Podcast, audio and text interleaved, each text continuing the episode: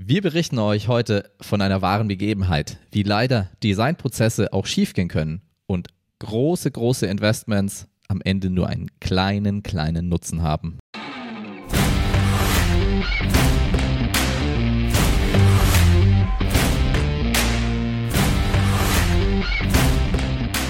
Hallo und herzlich willkommen zu Software für Menschen, dem Podcast für angewandtes UX-Design und moderne Managementmethoden in der Softwareentwicklung. Und wir sind wieder da mit, wir entschuldigen uns, einer Woche Pause. Wir haben es ja ehrlich versucht, ne, Sebastian? Wir haben ja äh, eine, eine Episode sogar aufgenommen, die dann aber wegen leichten Audioproblemen, also euch hätte es wahrscheinlich ähm, das Trommelfell gekostet, ähm, dann doch nicht veröffentlicht wurde. Äh, Insofern, wir haben das, wir haben das, wir haben es versucht, wir haben das Beste gegeben, aber manchmal klappt es halt auch nicht. Und dann haben wir uns gedacht, nachdem Sebastian eben Urlaub war, machen wir jetzt mal keinen Stress. Ähm, aber heute sind wir wieder da. Frisch, ausgeruht. Frisch und munter, unbedingt. Sebastian äh, munter. Äh, ich hatte leider ja. keinen Urlaub. Ähm, aber ich bin auch frisch und munter, weil ich habe mir äh, eine Clubmate aufgemacht. Oh, äh, Produktplacement. Nein, kein Produktplacement. ähm, und Sebastian jetzt auch mit 700 Megabit. Kleines Update bei dir. Ja, mal sehen. Das, äh, das Internet ist ja doch mit, mit das Wichtigste jetzt. Und äh, wenn zwei Leute gleichzeitig zoomen wollen, äh, dann reicht so eine DSL-Leitung mit zwei so Kupferkäbelchen nicht mehr. Ja. Und, äh, und, dann, und dann schaut man rein, wann denn jetzt hier, wo ich wohne, das, äh, das Glasfaser ausgebaut werden soll. Ja, lass mich raten. Lass mich raten. Äh, mhm. Bis dahin leben wir auf dem Mars. Es ist aktuell nicht geplant. Ja, genau. oh Mann, ja. Also ja, die Glasfaser, so ja, das ist, also, aber was ist dann der Plan? Dass es halt dann 5G gibt oder was? Ich glaube, die hoffen drauf, dass sie keine Kabel mehr legen müssen, ja. Das ist echt hart, ey. Also, wir haben, also da haben wir den Anschluss echt verloren. Ich, ich bin ja froh, dass ich in so nah in der Innenstadt wohne, dass, es bei, mir, dass es bei mir inzwischen passiert ist, aber ähm, 200 Meter weg von mir ist es schon nicht mehr so. Und ich wohnen wirklich in der Innenstadt. Wir wollen euch heute ein bisschen, äh, ja, eine, äh, eine Geschichte erzählen, ähm, die, wir, die wir so erlebt haben in unserem Leben als UX-Designer und Softwareentwickler. So ich würde sogar sagen, also wir haben diese Geschichte konkret erlebt, wir haben aber auch mehrere Geschichten in ähnlicher Form erlebt. Also es war so, dass wir uns wirklich beim, beim dritten oder vierten Mal haben uns gedacht, sag mal, was ist denn da los? Ja. Ähm, ist da irgendwas in der Branche schiefgelaufen, dass, dass unsere UX-Design-Prozesse kaputt gehen, wenn, die, wenn die Fachlichkeit zu komplex wird oder wenn, die, wenn, die, wenn, wenn, das, wenn das Thema komplizierter wird oder, oder woran, woran liegt es, dass UX-Design so schief gehen kann manchmal? Ja, und so ein großes Investment, das da oft auch getätigt wurde, dann am Ende komplett ohne Nutzen oder mit sehr geringem Nutzen ähm, ja. belohnt wird. Ja. Also vor einigen oder vor, vor einigen Jahren begab es sich, dass in einer Land, in einer Zeit, in einem Land vor unserer Zeit, nein, vor einigen Jahren begab es sich, dass ein, ein Hersteller ähm, eine, eine Design, ein großes Designprojekt in Auftrag gegeben hat, weil selber einfach der, der Nutzen, äh, der nicht der Nutzen, einfach der Bedarf da gesehen wurde. Ja? Und da wurde, sagen wir mal, Industriedesign, grafisches Design und aber auch UI-Design miteinander verbunden. Ähm, ein Stück weit dessen auch die Usability oder auch das, das UX-Design. Das war schon grundsätzlich mit einer Mentalität des UX-Designs, ja, weil ja. Ähm, da ging es schon auch um Research. Ja, da ging es nicht nur um ein, um grafisches Aufarbeiten, um genau. um, da ging es auch um, um, um tatsächlich an der Sache arbeiten, Research machen, mit Leute beobachten, Leute interviewen und so weiter. Genau, und das ist das dann, was nach einem ja, Beauftragungsprozess auch passiert ist.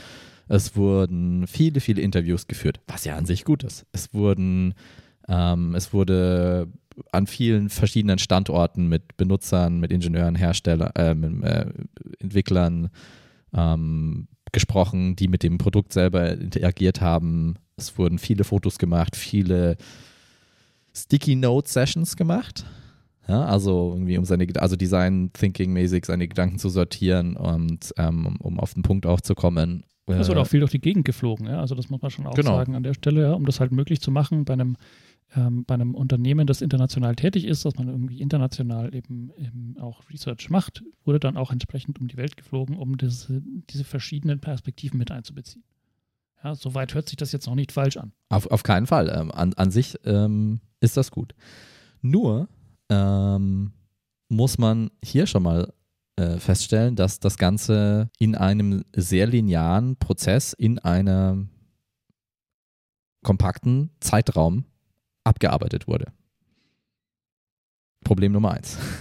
Ja, ich meine, äh, am Ende, es ging um ein Produkt, das eine physikalische Komponente hat. Ja? Also da hat man einen gewissen, aufgrund der Natur der Sache, einen gewissen linearen Ablauf, weil äh, irgendwo muss es ja, irgendwann muss es ja produziert werden. Aber es hatte eben auch eine Softwarekomponente und äh, diese Softwarekomponente ähm, hätte jetzt nicht zwangsläufig genauso linear entwickelt werden oder gedacht werden müssen. Also wurden da am Ende zwei verschiedene Bereiche, sagen wir mal Hardware und Software, mhm. vielleicht auch fälschlicherweise gleich mit dem gleichen Prozess belegt, mit dem gleichen Prozess ähm, versucht zu researchen und die Ergebnisse auch in derselben Art und Weise, in derselben Form präsentiert, obwohl eigentlich wirklich Software und Hardware, wie du sagst, zwei verschiedene Biester sind, die äh, man auch unterschiedlich entwickeln muss. Wobei in der frühen Phase von einem Projekt könnte man auch sagen, naja, da kann man das ähnlich angehen, wenn man ein Prototyping macht. Ja, man jetzt dann eher Richtung Rapid Prototyping denkt und da eher Richtung, Richtung Hardware ähm, denkt oder eher Richtung, sag mal, Paper Prototyping auf der Softwareseite als zwei Methoden, die man da verwenden kann. Ähm, das geht in der frühen Phase schon ähnlich, ja, und das kann man vielleicht auch kombinieren, mhm. ganz grundsätzlich. Aber ähm, bei einem, bei einem ähm, Produkt, das einen Entwicklungszyklus von mehreren Jahren hat, ähm, ist halt die Hardwareentwicklung irgendwann abgeschlossen und ein und, und mhm. fixiert, weil da geht es in die Produktion. Mhm. Ja, und äh, dann brauche ich nicht mehrere Jahre lang warten, ähm, und, und sagen, die Software ist jetzt auch fixiert über mehrere Jahre hinweg, ja, das, was wir da mal designt hatten, weil da, da kommen ja die ganze Zeit neue Erkenntnisse auf. Und das ist vielleicht einer, eine der Schwierigkeiten, die dann zu den, zu den Problemen geführt hat, dass man das zu, zu eng ähm, verbunden hat mhm. und auch den, den UX-Design-Prozess von der Software zu früh einfach beendet hat, vielleicht schon, ja. Genau, also im Endeffekt wurde da dann ähm, Papier produziert oder meinetwegen auch PDFs produziert, die dann ein sicher zu dem Zeitpunkt richtiges ähm, Bild vermittelt haben, zu dem Wissensstand, zu dem, ähm, wo halt größtenteils, also vor allem das neue Produkt auch noch gar nicht da war, wurden halt dann mhm. die älteren Produkte und, und die Gesamtsituation so erfasst, dass man sagt, das wäre jetzt eine interessante Idee. So könnte oder sollte vielleicht zum aktuellen Zeitpunkt die UI aussehen. Und so wäre vielleicht auch die UX gar nicht schlecht. Und danach wurde aber erst angefangen, diese UI, dieses, die Software zu entwickeln. Und da gehen dann natürlich die Probleme los. Da sind bei besagtem ähm, Produkt dann wirklich die Fragen aufgekommen. Weil dann sitzt der Entwickler da und zum einen versucht er sich dann mit einem PDF auseinanderzusetzen, anstatt mit einem Menschen, der einem ähm, interaktiv im richtigen Prozess helfen kann. Ne? Also der, die, die Designer waren dann weg. So, ups, ich bin mhm. jetzt auf mich allein gestellt. Ja, so ein Drop and Go. Ja, hier ist unser Ergebnis. Das ist ein ausführlich recherchiertes, 100-seitiges, 150-seitiges PDF, glaube ich, sowas in der Größenordnung. ja. ähm, und gut, das ist halt auch vom Projekt-Setup dann schwierig, ne? Wenn man, das, das ist auch was, wo wir immer wieder mit Kunden diskutieren müssen, ja. Das hilft euch ja nichts, wenn wir dann weg sind. Ja, wir brauchen zumindest noch, ihr müsst zumindest noch mit uns sprechen können. Und das war halt hier das Problem, dass das dann nicht mehr geplant und angedacht war, dass einfach mit den Designern noch gesprochen werden kann. Ja. Genau, und zumindest wenn, wenn, wenn wir dann mal weg sind, müssen wir was hinterlassen, was weiterlebt, was ähm, interaktiv, was weiter wachsen kann, was sich anpassen kann, was womit auch die ja. Entwickler arbeiten können. Genau, das ist das andere Thema, ja. Genau, wir sind, an dem, wir sind an dem Zeitpunkt, die Entwickler sitzen da, ähm, versuchen das jetzt umzusetzen. Es entstehen 500 neue Fragen am Tag, weil neue Themen aufkommen, neue Probleme, aber auch neue Ideen, weil essentiell ist es ja jetzt heute so, dass die Software eines Produkts das ist, was ich als moderner Anbieter eines Produkts auch noch stetig weiterentwickeln will. Wie du selbst sagst, die Hardware ist irgendwann fix, weil ich muss sie produzieren lassen, ich muss sie, muss sie bauen. Aber mit der Software kann ich ja edit, kann ich ja äh, weiteren Value liefern, indem ich sie immer weiter besser mache, indem ich sie äh, dem anpasse, wie die Umwelt sich entwickelt, neue Schnittstellen, neue Features, keine Ahnung, was ich alles nicht, was mir nicht alles einfällt. Und das passiert aber halt erst, ähm, wenn das Produkt mal da ist, wenn es mal lebt und auch wenn es auch schon verkauft wird und darüber hinaus. Ne? Updates, ja, das neue passiert Versionen. auf keinen Fall drei Jahre vor Produktlaunch. Genau. Ja. Das heißt, unsere ähm, Entwickler saßen jetzt da, ähm, also die unseres Kundens, äh, und ähm, sind haben ein Stück weit das nutzen können, so für die Grundlagen. Und dann sind sie an ganz vielen äh, Stellen sind sie hängen geblieben, sind gescheitert, hatten keinen, den sie fragen können. Und ähm, dieses, ich will es jetzt nicht Designsystem nennen, aber diese, diese Grund-UI-Struktur ist halt auch langsam zerbröselt, ja. weil plötzlich halt viel mehr Features, viel mehr Sachen, viel mehr Buttons an manchen Stellen einfach nötig waren, so ungefähr, viel mehr Funktionen. Mhm. Und dann ist es halt, das Interface explodiert. Es ging einfach nicht mehr so. Genau. Also das, das, hat jetzt mehrere Aspekte, die man vielleicht noch ein bisschen entpacken können. Ja? Also das, das, eine, das eine ist, ähm, dass ein äh, Konzept, das man entwickelt heutzutage, auch mit Navigationskonzept und so weiter, halt nie fixiert sein sollte auf zum Beispiel eine fixe Anzahl Menüpunkte. Ja, wenn ich sowas in einem Konzept mache, dann baue ich mir als Designer halt eine Falle für die Zukunft. Ähm, und ähm, auf der anderen Seite ist es auch so, dass ich, wenn ich, ähm, wenn ich eben als Designer versuche, am Anfang schon alles zu bedenken, was bedacht werden kann, dann baue ich mir auch eine, grabe ich mir auch eine Grube für die Zukunft, ja, weil da falle ich natürlich irgendwann rein, dass ich, ich kann nicht alles am Anfang bedenken. Ich muss ein System schaffen, das in der Zukunft ähm, dann mit diesen sich ändernden Begebenheiten umgehen kann. Absolut. Und das, also genau. Also ich glaube, wir sind an dem Punkt, das ist klar. Ähm, in unserer Story, äh, es ging nicht gut weiter. Es wurde, es hat quasi, die Entwicklung hat länger gebraucht als nötig, weil halt viele Fragen offen waren und nicht so einfach zu klären waren. Ähm, was natürlich dann auch passiert ist, dass Entwickler halt sagen, okay, ich muss jetzt einfach was entscheiden, ich mache das jetzt einfach so und so. D mhm. Das ist manchmal okay und oft ist es halt schwierig, weil der Entwickler seinen Kopf halt woanders hat und oder die Entwicklerin einfach einen anderen Fokus hat, einen technischeren Fokus ja, vor hat. Vor allem unterschiedliche Entwickler unterschiedliche Entscheidungen treffen, dann genau. ist das äh, System nicht mehr konsistent bedienbar. Okay. So, jetzt. Verschiedene Funktionen funktionieren, funktionieren unterschiedlich. Was mir jetzt wichtig ist, und das kann euch Sebastian jetzt am besten sagen, was sind die, wie sollte man es eigentlich machen? Ähm, mhm. Und äh, was sind so die Learnings daraus äh, für jemanden, der vor so einer Entscheidung steht, ähm, mit einem UI-Design, UX-Design zu beginnen? Muss man da viel investieren? Muss man so viel Research machen? Anscheinend ist es ja ähm, auch nicht geil, wenn man am Anfang viel Research macht und dann nicht weitermacht. Also, wie siehst du das und was ist jetzt die Conclusio? Ja, auf jeden Fall. Also, es gibt äh, viele Punkte da drin, die man, denke ich, da äh, verbessern könnte, um da ein, ein funktionierendes Projekt daraus zu machen, sage ich jetzt mal.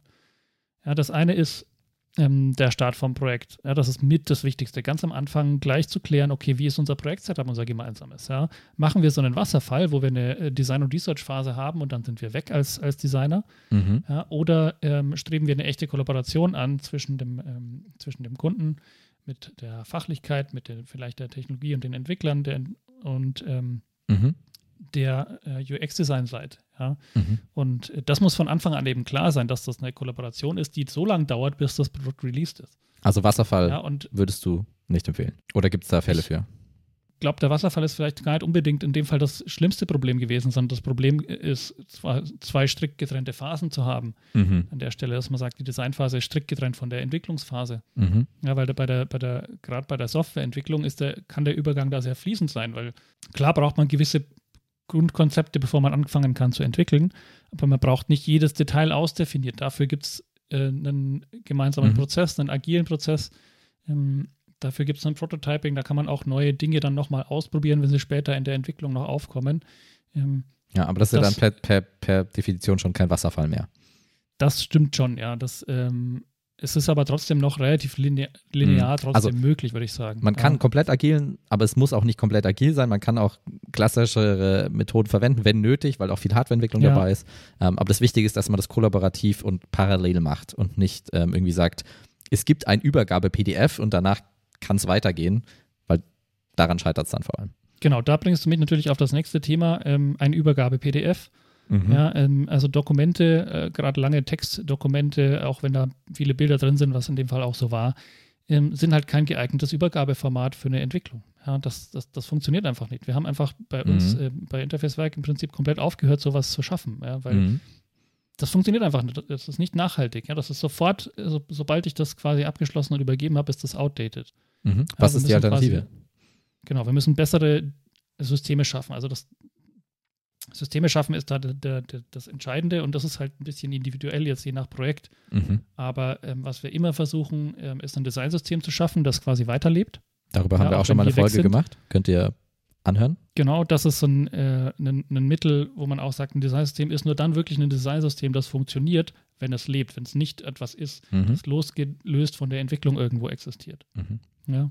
Genau, also das, das ist, da, nur ja. um diesen Schluss zu ziehen, es ist was, wo die Entwickler und Entwicklerinnen ähm, aktiv mitarbeiten können und wo genau. auch die Entwickler und Entwicklerinnen, das haben wir damals auch in der anderen Folge gesagt, ähm, wenn jetzt eine neue Komponente gebraucht wird und die wird gebaut, dann können die Entwicklerinnen diese auch dort einpflegen in das Designsystem. Das ja. ist nicht was, was quasi von den Designern kommen muss. Genau. Also es lebt weiter. Genau, das ist damit das Entscheidende, dass man eben ein Übergabeformat äh, findet. Wir, ich denke, Designsystem ist der Überbegriff dafür. Ja, das, das, mhm. das passt dann schon.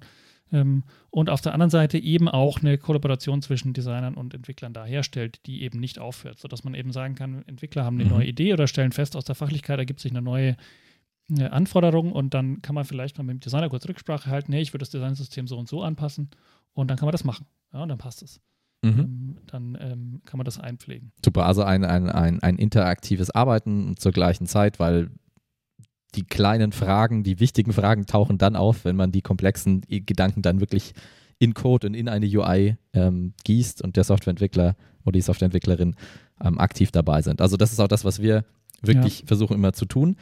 Und das ist auch, glaube ich, ein entscheidender Unterschied ähm, jetzt von unserem Herangehen gegen andere.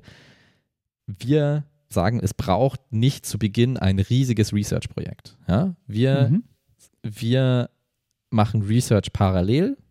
Wir sagen, man kann relativ schnell Value bringen, man kann relativ schnell Dinge schon mal verbessern, schon mal mit was starten, sodass die Entwicklung nicht aufgehalten wird. Das ist ja auch im Business wirklich essentiell, ähm, den Timeframe einzuhalten oder gewissermaßen schnell Ergebnisse produzieren. Und man kann das Research nach der Methode, wie wir sie die letzten sieben Jahre entwickelt haben, gut parallel machen, sodass man keine großen falschen Entscheidungen, die, die, die sehr langfristige Folgen haben, treff, trifft am Anfang und ähm, kontinuierlich weiterkommt. Und ja, ich meine, man braucht schon einen Vorlauf für UX. Also es ist nicht, denke ich, es ist selten möglich, dass man mit einem ähm, UX-Design beginnt und gleichzeitig mit der Entwicklung. Ja, aber mhm. der Vorlauf muss halt nicht zwei Jahre sein oder ein Jahr, sondern der Vorlauf ähm, ist in der Größenordnung von, von Wochen in der Regel möglich. Genau. Und das heißt aber auch, das Vorlaufbudget ist nicht äh, Millionen, sondern es ja. ist halt wesentlich überschaubarer. Und man sieht dann schon die Ergebnisse und dann, ich sag mal, dann fühlt man sich auch besser weiter darin zu investieren, weil man sieht, was rauskommt. Ähm, und kann es ja, parallel halt auch ob, mitbegleiten. Ja. Man, man, genau. Es ist nicht so ein, ich muss mal irgendwie eine Million irgendwo dagegen werfen, damit ich dann ein Dokument habe, mit dem ich dann nichts anfangen kann.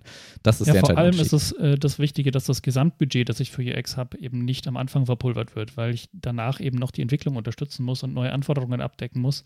Das heißt, wenn ich ein limitiertes Budget habe und wer hat das nicht, ähm, dann muss ich eben aufpassen, dass ich nicht gleich am Anfang in den ersten, in dem ersten Block das ganze UX-Budget genau. ähm, schon, äh, schon loswerde und dann nichts mehr übrig habe, um die Entwicklung wirklich ähm, bis zum Release ähm, genau. fertig zu kriegen. Und ich würde sagen, das ist auch das Key Learning heute oder das Key Value, den wir euch mitgeben wollen. Ähm, wenn, wenn, wenn ein Projekt sich so anfühlt oder so anscheinend strukturiert ist, dass das am Anfang alles verpulvert wird, dann wäre ich, dann wären wir vorsichtig aus unserer Sicht, ähm, weil es muss ein interaktives Zusammen Arbeiten mit der zwischen Entwicklung und den UX-Designern sein. Es muss UX-Design-Komponente haben und nicht nur um UI und Grafik gehen. Ähm, ja. Und das wären auch die Prüffragen, die ich jetzt stellen würde. Mhm. Also das wollte ich euch auch auf jeden Fall äh, mitgeben. Ähm, wenn ihr jetzt vor einer Situation steht, wo ihr einen UX-Design-Prozess vielleicht startet, ja, dann, dann könnt ihr da durchaus Fragen stellen. Lasst euch mal erklären, ja, wie läuft das denn? Ja, ähm, wie machen wir denn den Übergang zur Entwicklung und, und, und wie lange seid ihr noch verfügbar und äh, wie kriegen wir das hin? Ähm, was übergibt ihr uns denn konkret? Ja? Übergibt ihr uns ein, PDF-Dokument oder, oder übergibt ihr uns was, das, wir, das, das weiterlebt? Ja? Da kann man einfach wirklich Prüffragen stellen, ähm, auch im, äh, in Bezug auf das Budget. Ja? Wie, wie verteilt sich denn das Budget? Wann brauchen wir wie viel Budget? Ähm, in welcher Phase von der Entwicklung? Ja, das kann man alles erfragen vorher. Mhm. Ähm, und ähm, damit eben sicherstellen, dass man nicht so ein Problem hat, wo am Anfang viel Budget verpulvert wird und am Ende nur ein, äh, ein Dokument rausfällt. Genau. Und wenn ihr jetzt vor so einer Entscheidung steht für euer Produkt, für eure Firma, sowas einzuführen, so einen Prozess zu starten, UX-Design oder Designprozess zu starten, ihr dürft uns gerne anrufen. Wir, äh, ihr dürft uns gerne diese Fragen stellen. Ähm, auch wenn ihr schon mit einer anderen Beratung oder Agentur redet, ähm, quatscht gerne auch mit uns. Wir können euch zumindest ein Gefühl dafür geben, ob der Prozess ähm, sich gut äh, anfühlt oder nicht. Ähm, und ähm, ihr könnt ja genau diese Fragen, die Sebastian gerade äh, beschrieben hat, auch der anderen Agentur stellen und dann kriegt ihr ein Verhältnis, äh, kriegt ihr eine Idee dafür, ähm, ja, äh, wie die damit umgehen, dass sie euch nicht im Regen stehen lassen, dass sie euch auch langfristig begleiten und ähm, nicht Ja, irgendwas einfach über wie den Zaun nachhaltig das werfen. Ganze ist. Ja. Genau, wie nachhaltig das Ganze ist. Und das ist auch das Wichtige, wenn wir aus einem Projekt rausgehen, aus unserer Sicht, dann muss es weiterleben, dann muss es weiter funktionieren. Ähm, und nicht, äh, wir sind weg und äh, alle Fragen, alle, alle, alle haben große Fragezeichen in den Augen, wie es jetzt weitergeht, wie sie weiter ihre Designsysteme nutzen. Absolut. Wenn uns das passieren würde, hätten wir wirklich schlechte Arbeit gemacht. Und das ähm, haben wir jetzt einfach zu oft gesehen, dass das passiert ist. Ähm, und ich denke, wir haben jetzt so ein bisschen ähm, Licht drauf werfen können, welche Gründe dazu führen können und wie ihr das ähm, vermeiden könnt. Ähm, und damit, glaube ich, haben wir das Thema ganz, äh, ganz gut beleuchtet, Moritz, oder? Super, vielen Dank fürs Zuhören. Ähm, wir freuen uns auf eure Fragen und Kommentare. Und ähm, ja, da kann ich noch sagen, vielen Dank, Sebastian. Und wir sind raus. Bis bald. Ciao. Ciao.